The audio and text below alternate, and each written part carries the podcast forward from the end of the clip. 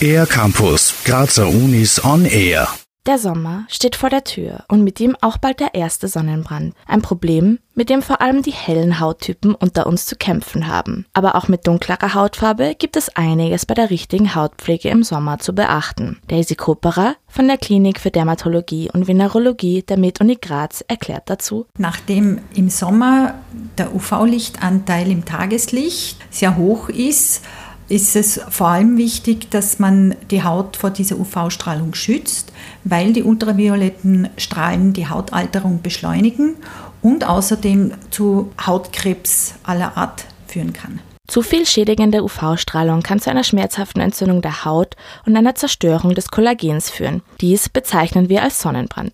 Disi Kopperer erklärt, wie man sich am besten schützt indem man zum Beispiel zwischen 11 und 15 Uhr nicht in die pralle Sonne geht. Außerdem kann man sich davor schützen, wenn man viel im Freien ist, dass man leichte, langärmelige Kleidung anhat.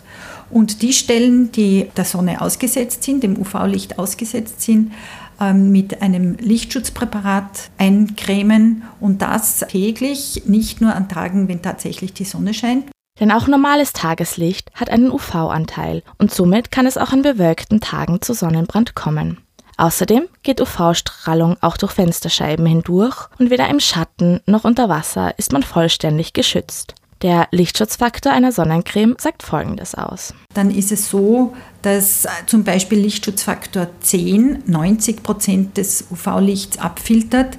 Das heißt, alles, was über Lichtschutzfaktor 10 ist, macht Sinn. Als Faustregel kann man sich merken, die Zeit, die man ungeschützt in der Sonne verbringen kann, ohne einen Sonnenbrand zu bekommen, lässt sich mit dem Lichtschutzfaktor multiplizieren und gibt dann die neue Dauer an. Auch wenn man im Sommer bereits etwas gebräunt ist, kann es trotzdem zu einer schmerzhaften Entzündung der Haut kommen. Was kann man also gegen einen akuten Sonnenbrand tun?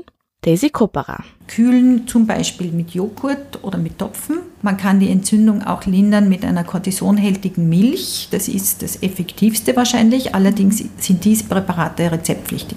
Aloe Vera ist auch ein, eine gute Sache, vor allem weil es unmittelbar beim Auftragen angenehm kühlt, weil es eben ein Gel ist und der Wirkstoff äh, der Aloe Vera ist auch entzündungshemmend. Auch im Winter ist auf Sonnenschutz und die hauttypgerechte Hautpflege zu achten, doch im Gegensatz zum Sommer ist die Sonnenstrahlung nicht so stark und wir tragen mehr Kleidung und sind dadurch geschützt.